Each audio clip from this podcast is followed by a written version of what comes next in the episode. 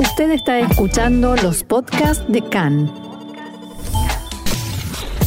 CAN, Radio Nacional de Israel.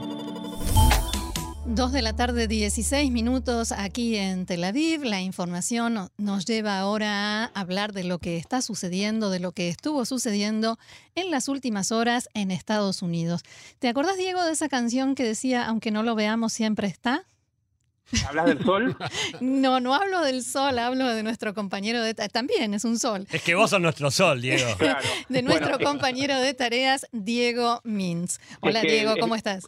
Hola, ¿cómo va? Eh, es que estoy de- en Jerusalén y el sol acá no está seguro, ver si lo No, están aquí, buscando. aquí en Tel Aviv tampoco. Habría que buscarlo. Así bueno, es. es- ah, me imagino que en, en el medio tampoco de las dos ciudades debe estar. No, sin duda. Bueno, Diego, hablemos por favor de Estados Unidos y mm, la gran novedad de las últimas horas. Bueno, la, la gran novedad, la gran noticia, yo creo que no te va a sorprender mucho, te va a causar algo de, de como me parece que esto ya lo escuché, que es que estamos en condiciones de afirmar que Joe Biden ganó las elecciones y será el próximo presidente de los Estados Unidos. Bien. Eh, o sea, esto es, ahora sí es oficial, lo que sucedió ayer es que el colegio electoral se reunió de alguna manera eh, remotamente porque cada legis- en, en cada estado, las delegaciones de cada estado, como ustedes saben, no, no, no se vota directamente en los Estados Unidos, sino que cada estado vota a los electores, que son estas personas, estos delegados, que son quienes eligen al, al presidente. Son 538 personas, hay que llegar a 270, Biden llegó a 309, eh, va a ser el presidente y ahora sí es oficial. eh, durante enero se va, va, digamos, esto se va a elevar al Congreso que lo va a votar. Ahora voy a hacer un comentario sobre eso también. Pero quería contarles quiénes son estos electores. A ver. Hay, son en realidad gente nominada por los partidos. Si ganan los, los demócratas, los demócratas tienen derecho a nominar a los electores. Si ganan los republicanos, eh, lo propio. En cada estado sucedió esto. Y tenemos gente como, por ejemplo, Hillary Clinton y Bill Clinton, nada más y nada menos que Ah. un expresidente y un- una ex candidata a, a presidenta y, y también secretaria de Estado Secretaria y un montón Estado, de sí. otros cargos. Ellos fueron electores por el estado de New York, por ejemplo, pero, eh, en, por ejemplo, en Texas, un estudiante de universidad que es un militante del Partido Republicano fue, fue elector, eh, algunos gobernadores se, se autonominaron como electores, digamos, puede ser cualquiera, eh, no hace falta ser calificado, generalmente gente que pertenece a los partidos. Esta noticia de- de- del colegio electoral generalmente pasa cada cuatro años sucede esto y pasa completamente inadvertido. Mm. No, no se menciona. Ayer llamó la atención que las cadenas de noticias estaban mostrándolo como si fuese algo. El evento algo- del año. El evento, claro, algo que realmente eh, puede cambiar algo. Lo que pasa es que, ¿te acordás la última vez que hablamos de Estados Unidos, hace unas dos o tres semanas, comentábamos que eh, en Estados lo más normal que pasó durante todo noviembre Mm. fue que Trump indultó un pavo. Sí. Y bueno, esto, lo que sucedió ayer, lo anormal de lo de ayer es que hubo total normalidad, digamos. O sea, sucedió el trámite administrativo, que es que los electores se sientan, generalmente se reúnen en las legislaturas de cada estado, les dan un, un- lo que sería una boleta, un papel, es una cosa completamente burocrática, la llenan, deciden a quién votan, se envía, se cuentan. Y, y- y después se envía al Comando Electoral Central que está en Washington. Eh, se esperaba que podía llegar a haber incidentes, en algunos estados se decidió cambiar repentinamente el lugar de, de reunión o hacer entrar a los electores por puertas secretas, eh, como si pudiera haber eh, protestas seguramente de, de- de- de- de simpatizantes de Trump o de agrupaciones afines a los republicanos, pero la verdad es que no pasó nada, no hubo ningún incidente, todo sucedió con normalidad. Acto seguido, Biden hizo un, eh, un discurso, de- habló un rato largo, fue con- conciliador, ninguna novedad, ninguna cosa distinta, pero digamos, eh, otra vez prometiendo unidad, prometiendo trabajo, dándole una oportunidad a los republicanos a que se acerquen a su propuesta, eh, lo que se esperaba básicamente. Lo que te da el carácter tal vez de oficial de esto es que efectivamente por la mañana sucedió que Vladimir Putin felicitó por fin a Biden, algo que se esperaba que suceda hace bastante tiempo y era el líder mundial más importante que no lo había hecho y que había dicho, bueno, vamos a esperar que, que, que haya algo oficial, ¿no? Confirmado. Efe- Efectivamente, sí. Eh, de los líderes mundiales, digamos, el, de los realmente importantes, los que tienen peso en el escenario mundial, es el único que faltaba. De los que podemos mencionar que pueden ser importantes y conocidos por nosotros, faltarían Bolsonaro y López Obrador, Ah. que Bolsonaro sobre todo muy cercano a Trump, López Obrador, digamos, muy cercano a sí mismo, nada más, tiene siempre una postura particular para todos los temas, eh, pero sería importante que, reconozcan ellos también esta victoria de Biden porque, digamos, son los dos países más grandes de América Latina, que es una región que está siendo muy castigada por el coronavirus, y mientras en Estados Unidos empieza la vacunación y hay una luz de un atisbo de luz, digamos, una luz de esperanza, eh, América Latina va a necesitar la ayuda de Estados Unidos, por lo cual sería importante que Bolsonaro y López Obrador también eh, se pongan a trabajar con Biden. Sí. Ahora, Diego, Donald Trump sigue diciendo que él ganó las elecciones y que se las robaron. Lo sigue diciendo, pero cada vez menos, sigue haciendo presentaciones judiciales, ya perdió 59 y una sola tuvo un pequeño avance. La Corte Suprema hizo ya dos rechazos importantes, con lo cual la mayoría de los eh, de los republicanos, dirigentes republicanos de peso ya están, digamos, dándola por perdida. Probablemente Trump internamente también, cuando hace un tiempo no era tan así. Lo que sucedió ayer también es una noticia importante, es la renuncia de William Barr, que era el fiscal general, la mano derecha en todos los temas judiciales de Donald Trump. Uno más.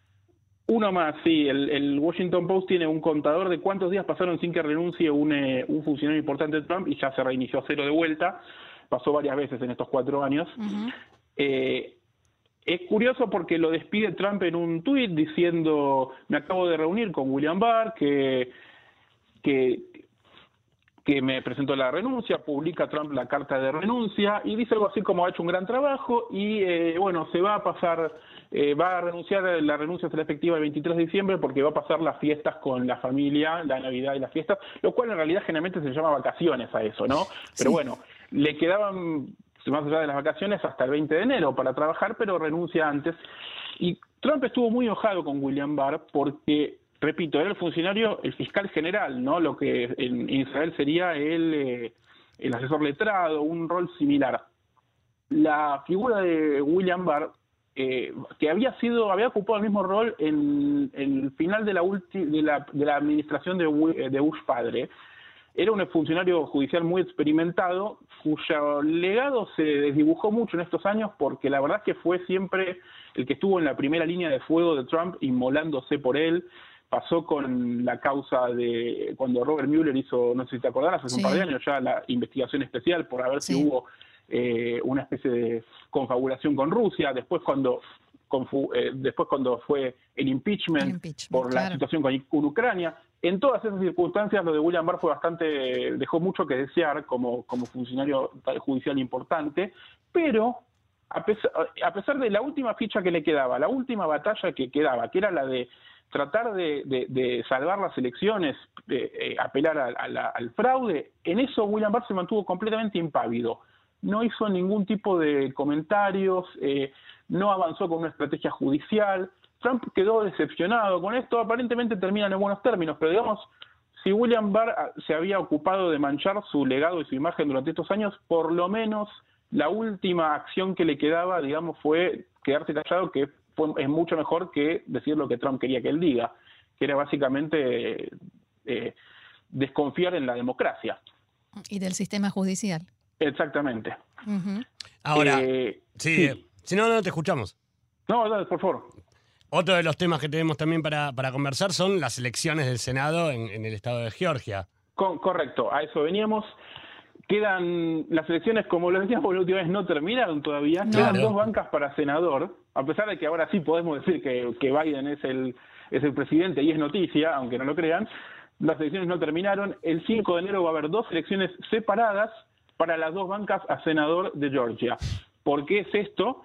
Porque en Georgia la regla es que el, el, candidato que va a ganar tiene que tener el 50% más uno de los votos, ninguno de los dos llegó, en ninguno de los dos en ninguna de las dos elecciones se votaron las dos bancas porque eh, una de las dos era una elección especial porque había renunciado el, senador veterano Johnny Saxon por un tema de salud quedó en su lugar Kenny Loeffler, que había sido eh, nominada por el gobernador Kemp. Ella va a ir contra el reverendo Rafael Warnock y el otro senador histórico republicano, David Perdue, va a ir contra el periodista y judío John Ossoff. Eh, son mucho más, más, jóvenes, bueno, en realidad Kelly, Kelly Loeffler no, también es joven, pero digamos, hay una renovación del lado eh, demócrata Y el estado de, Georgia fue muy importante en las elecciones. Recordarán, hace un mes atrás veníamos hablando siempre de Georgia, de si los votos estaban, si no estaban, cuánto tardaron en el conteo. La elección a gobernador, que había sido hace dos años, había sido muy importante. Kemp había ganado y le había ganado a una dirigente demócrata muy interesante que va a dar mucho que hablar en los próximos años, Stacey Abrams, que hubiera sido, si hubiese ganado, la primera mujer afroamericana en ganar una gobernación. Eh, se dice que ella es la gran, la gran responsable de que los demócratas hayan ganado el estado de Georgia, porque hizo una gran campaña de salir a votar, de votar por correo. ¿Qué pasa? Entonces eh, va a haber estas dos elecciones al mismo tiempo, va a ganar un republicano o un demócrata en cada una, o los dos, puede pasar cualquier cosa en ese sentido, están muy parejas ambas. Las, el Senado en este momento está 50 bancas republicanas, 48 demócratas. Si los republicanos ganan una sola, mantienen el control del Senado, mm. pero si los demócratas ganan las dos, el Senado queda 50-50 y el voto de desempate va a ser de Kamala Harris. Por lo cual, el control del Senado pasaría a ser demócrata, a menos que haya alguno que vaya saltando en algún tema puntual, pero digamos que en principio sería ese el conteo y también ya tiene el control de, la Casa de Representantes, de la Cámara Baja, que lo había ganado eh, hace dos años y lo mantuvo en esta elección. o sea que gobernarían con toda comodidad. Exactamente, podría pasar reformas, podría mejorar el tema del Obamacare, eh, reformas migratorias, podría, podría hacer casi cualquier cosa, sobre todo en este tiempo de, incertidumbre. Ahora, Diego, hay uno de esos candidatos que tiene una causa pendiente por un tema relacionado con submarinos. A mí me llamó mucho la atención porque se parece mucho a una causa que se investiga acá. David Perdue, a pesar de que la causa no va a afectar demasiado el tema, cuando lo lees efectivamente te causa gracia porque él estuvo ligado a la Marina también, entonces eh, había una causa por una compra también irregular de un submarino y el paralelismo es bastante, bastante divertido, ¿no? como llamativo, sí. Eh, él, David Perdue, con John Ossoff, se dice que es la elección más complicada que, tienen, como que es el, el, el, que más posibilidades tiene de renovar, contra el candidato demócrata más débil, el reverendo Rafael Warnock, que es el candidato más fuerte de los dos demócratas.